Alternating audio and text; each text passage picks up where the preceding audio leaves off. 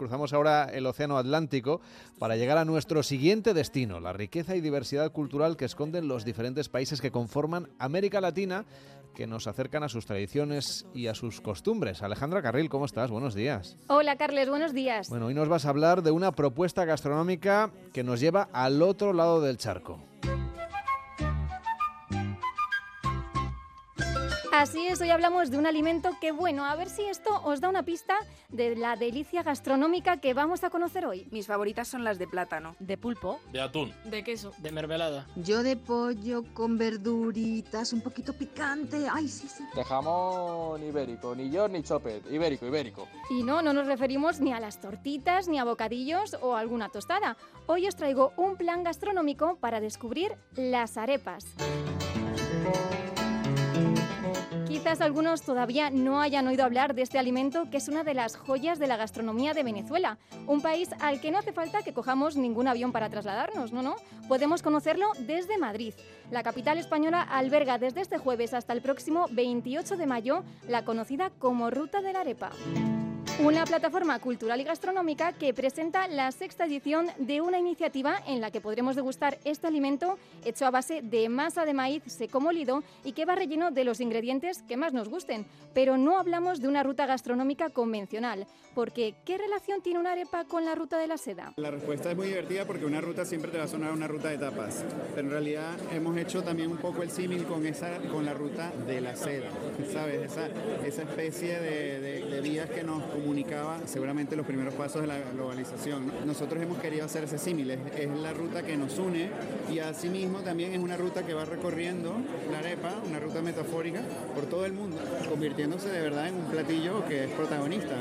Como dice Ernesto Lotito, creador de este recorrido, no solo es protagonista de la gastronomía venezolana, sino que también la encontramos presente en numerosos restaurantes aquí en España, porque la cocina no entiende de fronteras y cada vez tenemos más integrados platos y elaboraciones de otros lugares del mundo.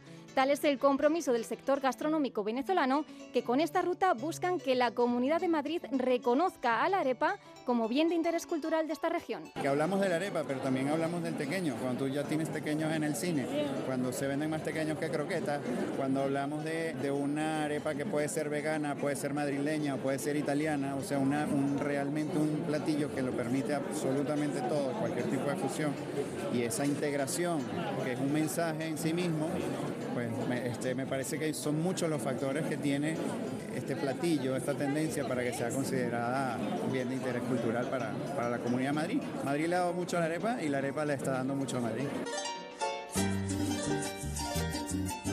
Hemos hablado de la masa, pero ¿qué hay dentro de las arepas? En este mapa gastronómico participan cerca de 20 restaurantes repartidos por todo Madrid. En ellos los visitantes que se acerquen podrán encontrar arepas con diferentes rellenos. Nosotros tenemos ya tres años con este formando parte de la ruta de la arepa. En este caso la arepa preferida de mi restaurante. Eh, tenemos nuestra clásica, pero en mi caso en particular hay una que se llama triquitraqui, que es una arepa de barbacoa salteada con chorizo, pimiento y cebolla. Esa a los españoles les encanta. En la zona madrileña de Prosperidad encontramos este restaurante llamado Bombini, uno de los que ya se han sumado a esta iniciativa que mantiene una convocatoria abierta para seguir incluyendo nuevos establecimientos.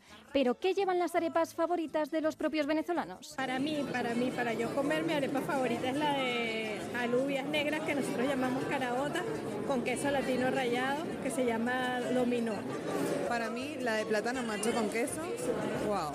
Eh, la reina pepiada, que es una de las arepas que más se venden a nivel mundial, que es una ensaladilla de pollo con aguacate, es exquisita. Eh, la carne mechada, o sea, de verdad es que puedes hacer e innovar con la arepa cualquier cantidad de platos y todos van a salir bien. Un tesoro gastronómico que probar y conocer en Madrid en estos días y qué mejor que acompañar una ruta que hacerlo con buena música. No sé si seré la única, pero la combinación de comida y música es de mis favoritas. ¿Quién no ha escuchado alguna vez una canción que le ha llevado a las noches de verano cenando con amigos o ha tarareado cierta melodía que nos recuerda a las cenas navideñas cuando volvemos a casa en esa época del año? Y si hablamos de Venezuela y de música, es imposible que no me venga a la cabeza...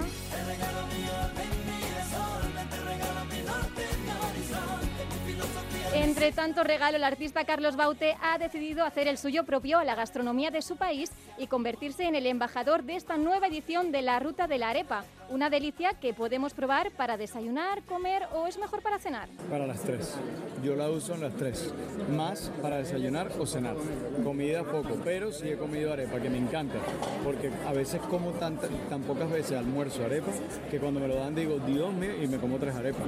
Y es curioso, pero aquí en España no solo encontramos las arepas tradicionales, sino que cada vez, como el propio cantante nos cuenta, hay más variedad. Las arepas son arepas con harina de maíz, pero de repente la mezclan con zanahoria y es naranja. Yo nunca había visto eso en mi vida, lo vi en España.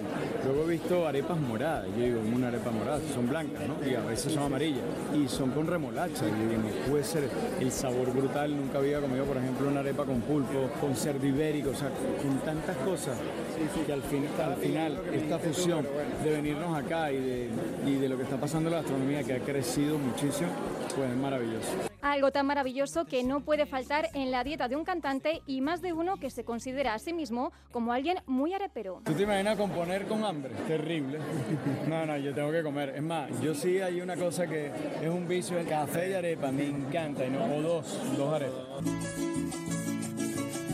Para las personas que no se encuentren en Madrid en estos días, van a tener una nueva oportunidad de disfrutar de las distintas variedades de arepas que ofrecen los restaurantes de la capital. Será después del verano porque, como dice su creador, esta semana solo es un entrante de todo el menú de actividades que tienen pensadas para la difusión de este plato que cuenta hasta con su propio Día Internacional. Primero hablamos de 10 días, ahora en mayo, del 18 al 28, y luego en septiembre vamos a tener ya más celebración. Es un mes entero que tenemos de- para el mes mundial de la arepa, tenemos el Día Mundial de la Arepa, tenemos activaciones en Valencia, en Barcelona, en Estados Unidos también. Tenemos un poco de todo para, para, para todo el año. Esta ruta, esta ruta de la arepa es viajera. Es viajera, sí, señor. Una ruta viajera como nosotros que no se pueden perder los madrileños y viajeros que se acerquen por la capital hasta el próximo 28 de mayo y disfruten de este alimento con sabor a Venezuela.